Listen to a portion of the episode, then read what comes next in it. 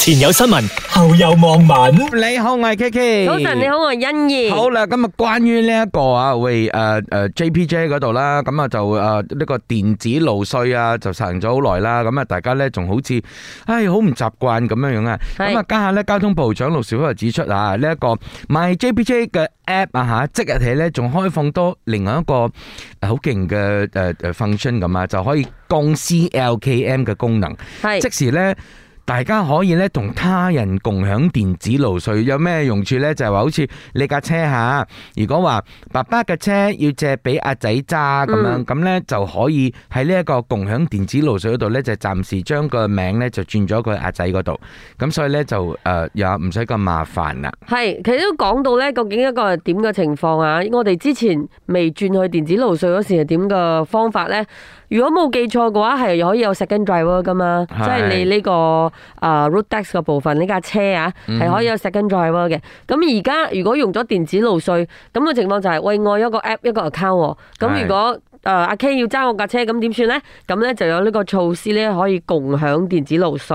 係嗱，咁啊知道咧，好多朋友咧就一直唔習慣呢個電子類稅事件咁樣嘛，咁啊其實就話喂，鼓勵民眾使用呢個電子嘅賴身啊吓，嗯咁啊更新賴身嘅時候咧，可以獲得五 ringgit 嘅優惠嘅喎，即係二月一號咧就生效啦，直至咧十二月三十一號嘅。 OK，咁咧其實誒、呃、講緊 renew 誒、呃、路稅呢樣嘢咧，喺二月一號開始就可以喺 My JBJ 嘅呢個 app 上邊咧 renew 路稅同埋駕駛執照噶啦。咁如果你真係真係真係唔慣，唔得啦，一定要黐噶啦，你自己 print 啦。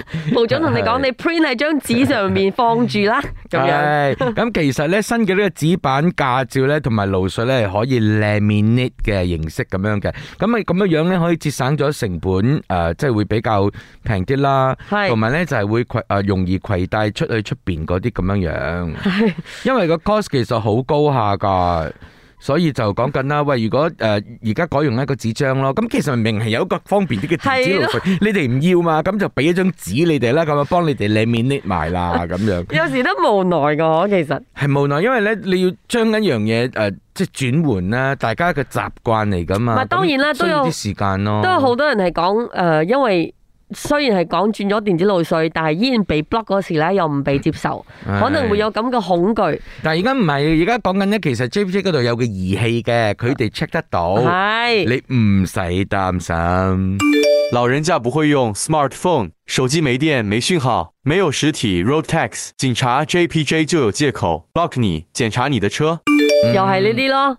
如果我嗯係。手機冇電點算但係？啊其實咧就好似我哋買機票一樣噶嘛，咁嗰陣時都講誒老人家咧，可能佢哋唔知道點樣樣喎，咁哦就話我仔女咧就可以幫佢哋去出示呢一個咁嘅登機證嗰啲咁嘅嘢啦。嗯咁係同樣嘅情形咯。但係如果老人家老到呢個情形，係咪都唔係太適合揸 車？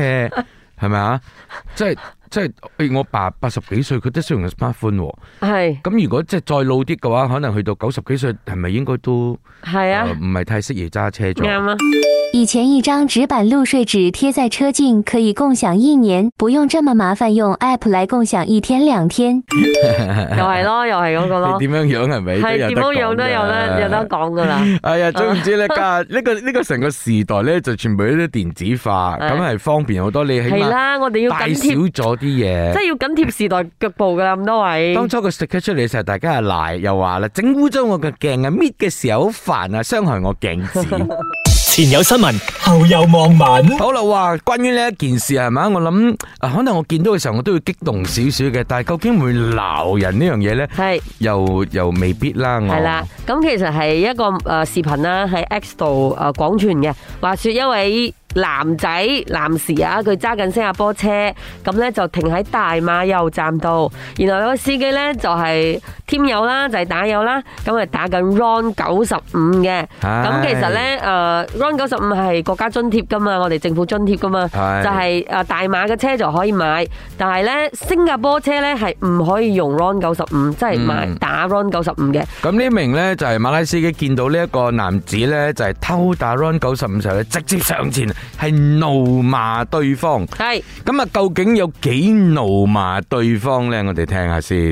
Apa? You Singapore, you si hijau. Apa saya si kuning? Apa?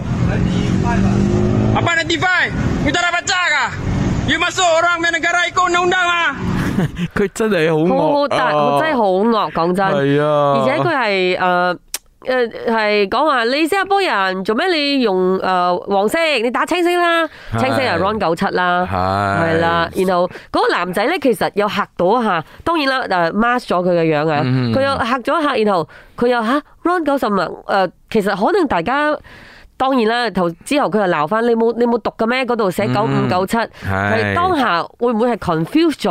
我覺得唔會，係咪？冇可能 confuse。係因為九五九就七算你好容易睇唔認到啊個字嘛。咧，睇到個顏色噶係啊嘛，係啊所以誒，我我我會，如果俾我遇到呢個情況，我覺得佢係刻意噶咯。嗯好好说不行吗？骂人就太没素质了。咁又係啦，不過誒誒誒，可能喺嗰個時候啊，public 啊，又誒個個個地方咧好嘈咁啊，大聲咗少少。係嗯係係其實我相信心裏邊都係會有啲怒氣嘅，因為有時係咪可能我哋誒唔知道自己嘅聲一出嚟嘅時候係咁緊要惡係係係咗，因為嬲緊嘛，同埋可能誒成日都會遇到啲咁嘅情形，咁喺新山嗰邊咧，即係可能見咗好多咁嘅 case，即係 嗱哎係啊，可能佢都遇到好多次，然後跟手今次係第一次拍低，呀所以佢就嬲嬲啊啦。怒火突破呢蝎子咁嘅樣 啊！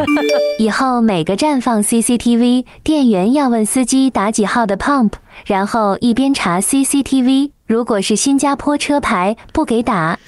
其實係有 CCTV 睇得到噶嘛，喺個呃所以呢樣嘢係應該業者去去捉得實啲啊，定係點嘅情況？究竟邊個嘅責任嚟嘅是咧？的，咁但係點都好啦，咁誒、呃我覺得咧，即係的而且確係需要誒、呃、開聲制止嘅遇到咁嘅事情，但係就係、呃又唔需要鬧啦，嗯哦，因為因為喺咁嘅情形之下，就係兩國之間嘅唔一個係，因為你哋啊，究竟係新加坡人應該為新加坡人嚟馬來西亞打 Ron 九五而覺得慚愧啊，定係我哋馬來西亞人應該為我哋人咁大聲喝人冇禮貌而慚愧？誒呃兩個人都需要檢討。 OK OK 前有新聞，後有望文。好啦，咁啊，關於呢個帕都嘅事件啊，通訊部長就講：喂，大家可以安心使用呢個帕都，唔需要擔擔心呢呢個人資料嘅安全問題啊。因為其實誒拍到一 launch 咧，都好多唔同角度嘅聲音啦。其中一個係就係、話我俾晒啲資料俾拍都嘅話，咁其實泄咗出去嘅話點算呢？嗯咁、其實呢，佢話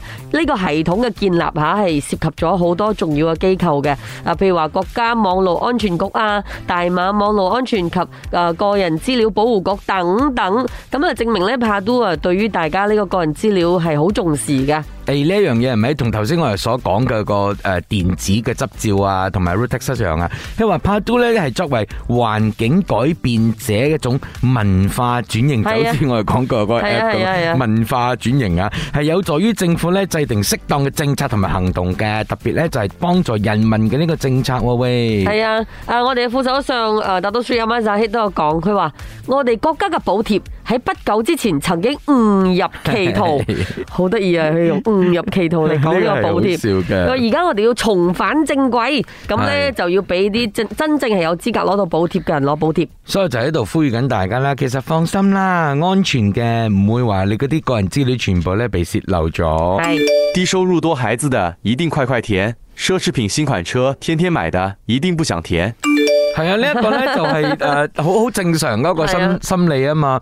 诶呢樣嘢我填咗，其實對我诶冇好處嘅，咁我做咩要填呢？係啊係啊係啊！但係如果覺得喂咁我呢個係我可以得到嘅一個資助，我梗係要快啲填咯。但係我相信誒、呃基本嘅資料已經有喺度咗嘅，係你冇諗住要走，因為你報税噶嘛。唔太準確嘅啫，係不過就話呀，但係起碼我都仲攞到伊埋但呢，仲有啲人會咁講，雖然高收入咁樣，所以就就頭先你講嗰樣，點樣樣可以鼓勵到佢哋，大家都真係去诶 register 啦，見呢個 detail 咧。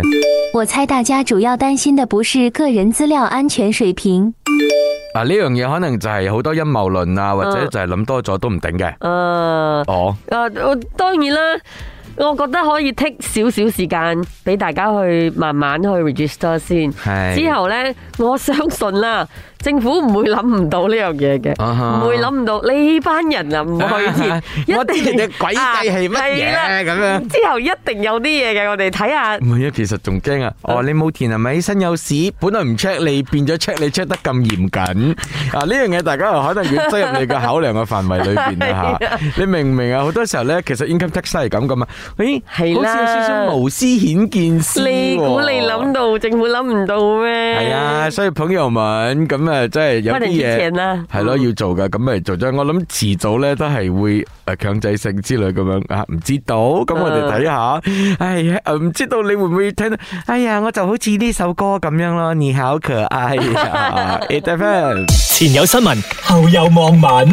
FM，我係 Kiki，我係欣怡喂，咁啊，而家要講嘅呢一單誒消息咧，即係其實可能你話誒唔關我事喎，因為咧我冇呢一個咁嘅誒設備噶嘛。其實唔係嘅，我哋身邊咧都有好多唔同種族嘅朋友。係咁可能咧，你知道咗呢樣嘢之後，會誒提醒下佢哋哦，咁樣會即係你大講家真，都我安全未咯。未睇到呢個消息之前呢，我又冇諗到有呢個可能性嘅，所以啊絕對係有必要同大家講。誒、其實危機係潛伏喺你日常生活中嘅。冇錯啊如果遇到呢個情況呢，好可能你要咁嘅聯想力吓。講緊就係一位小朋友呢，佢喺河入邊玩水，但係因為呢，佢嘅頭巾啊濕咗啊，因為佢係有有族同胞啦吓，係佢頭巾濕咗，結果就冚住佢塊面，結果佢窒息。冇錯啦，咁好彩呢，就係佢拼命掙扎嘅時候呢，係被身邊嘅一名誒警覺嘅男子呢，發現，誒佢好似有啲唔妥咁樣咧，佢及時整拯救咁樣樣咧。咁啊，但係呢，其實都誒有個危險喺度嘅，因為呢，我我我咪講緊我學過 rescue 咁啊係。咁其實當你喺水度呢，你要誒救人嘅時候呢，你要 make sure 嗰個人呢係冇呢一個誒誒即係傷害性嘅對你，因為會緊張噶嘛。我乜捉唔到咁佢捉你樣，咯我好緊張，我見有嘢可以捉，我就捉到好實噶啦。咁啊，其實咧呢一個女子咧就扯嗰個人扯得好緊要實。好彩呢個男子真係好警覺嘅，因為當佢發現呢件事件嘅時候咧，佢即刻就叫佢另外一啲 friend 咧過嚟幫手。係咁所以咧，當佢 friend 嚟到嘅時候咧，先至可以成功地下救到兩個人啊，同一個時間。係喎咁起碼冇發即係冇發生嘅意外，同時係冇更悲慘嘅事情再發生咁樣樣。嗱，提醒翻大家啊，如果你要玩水咧，適合水上活動嘅裝束係好重要係嘅，所以點解一直強調你要着泳衣或者係需要戴頭巾嘅朋友咧，你都可以去使用呢啲游水專用嘅頭巾。冇錯，咁誒其實咧誒有啲網民咧就講啊，哦呢一個誒呢個女仔咧，佢有咁樣樣嘅情形咧，可能咧一就係佢嘅頭巾喺水中膨脹啦，就冚住咗一塊面啦，咁所以令到佢呼吸困難啦。第二咧就係哦可能咧佢去得太深嗯啊，所以先造成呢一個誒即係誒浸水嘅情形。但係係其實點樣樣都好咯，可喂呢呢件事情我哋去水入邊玩嘅，欺山莫欺水啊嘛，咁係啊就全部嘢都要做得好小心噶啦。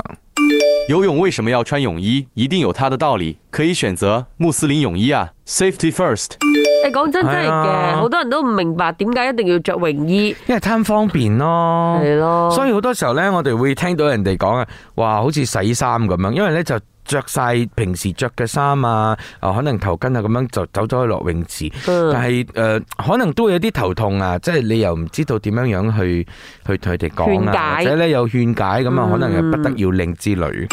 是忘了，是懒惰，还是不懂啊？我覺得比較似係唔知啦，嚇係啊！唔係即係我可能覺得我我比較覺得似啊懶惰，哎呀唔使換啦，得㗎啦，咁樣僥倖心態咯。係啊，所以即係可能你都會有一啲朋友，佢哋會比較覺得，哎呀冇乜所謂啦，就係、若如果知道呢件事，可呃能係一個誒温馨嘅提醒咁樣樣咯。前有新聞，後有望文。